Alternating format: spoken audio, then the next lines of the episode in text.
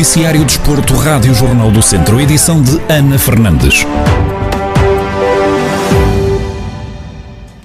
No programa Centro Desportivo desta semana recebemos o secretário, secretário, aliás, de Estado da Juventude e do Desporto, João Paulo Rebelo, numa entrevista em que falou dos vários assuntos que estão na ordem do dia no que toca ao desporto.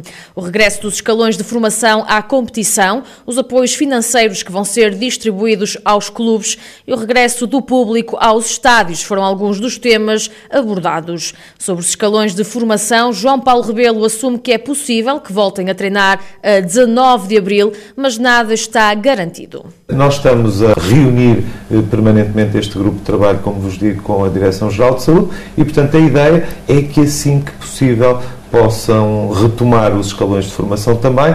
Não está eh, absolutamente fechado eh, que tudo eh, possa acontecer já a 19, ou melhor, o que nós estamos a tentar é que a 19 de abril eh, comecem, eh, comecem aquelas modalidades, com todos os seus escalões, eventualmente pedindo às federações desportivas algo que eu até acho que não seja muito extraordinário, que é que as competições uh, ocorram eventualmente duas uh, ou três semanas depois Quanto ao regresso do público aos estádios, o secretário de Estado do Desporto espera que aconteça o mais breve possível, mas garante que ainda não há uma data em concreto. O plano de desconfinamento foi, foi dado a conhecer no dia 11 de março, refere-se concretamente aos chamados eventos públicos eh, ao ar livre, eh, são referidos eh, como no dia 19 de abril podermos, eh, eh, previsivelmente, volto sempre a frisar isto, eh, que tenhamos eventos ao ar livre, com, com limitação, aliás, de, de, lotação,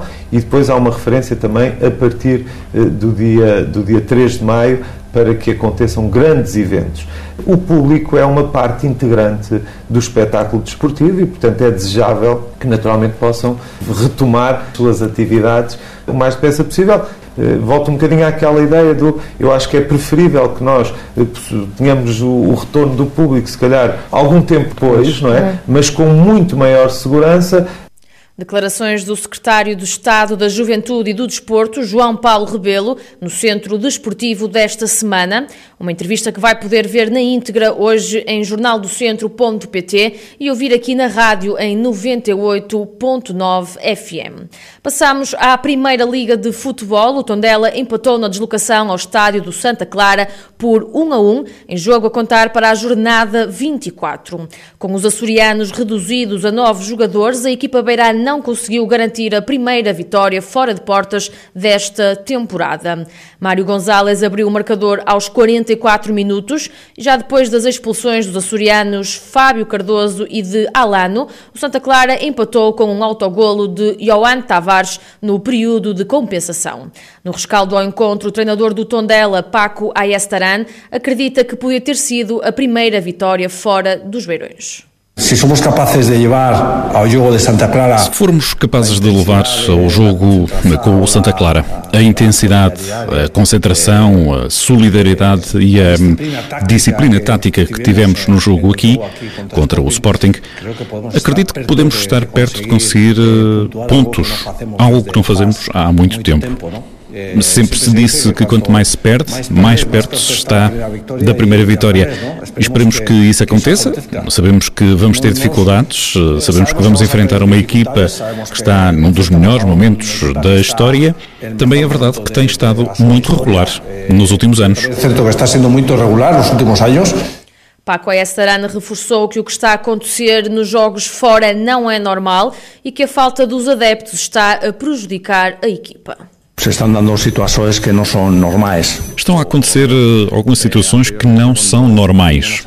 Até aqui, quando tínhamos adeptos nas bancadas, uh, os adeptos faziam uh, a função deles e nós, técnicos e jogadores que estávamos no banco, fazíamos a nossa.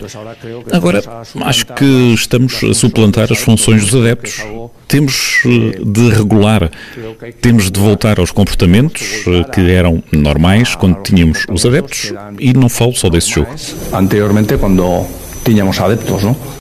Com este resultado, o Tondela, que ainda não venceu nenhum jogo como visitante, é 12 classificado com 25 pontos, enquanto o Santa Clara segue na sétima posição com 32. Passamos à segunda Liga de Futebol. O Académico de Viseu vai defrontar o Feirense esta noite, em jogo a contar para a jornada 25 do campeonato. Na conferência de antevisão, Zé Gomes, treinador dos academistas, assumiu que espera um encontro difícil, tendo em conta que o Feirense está na luta pela subida de divisão.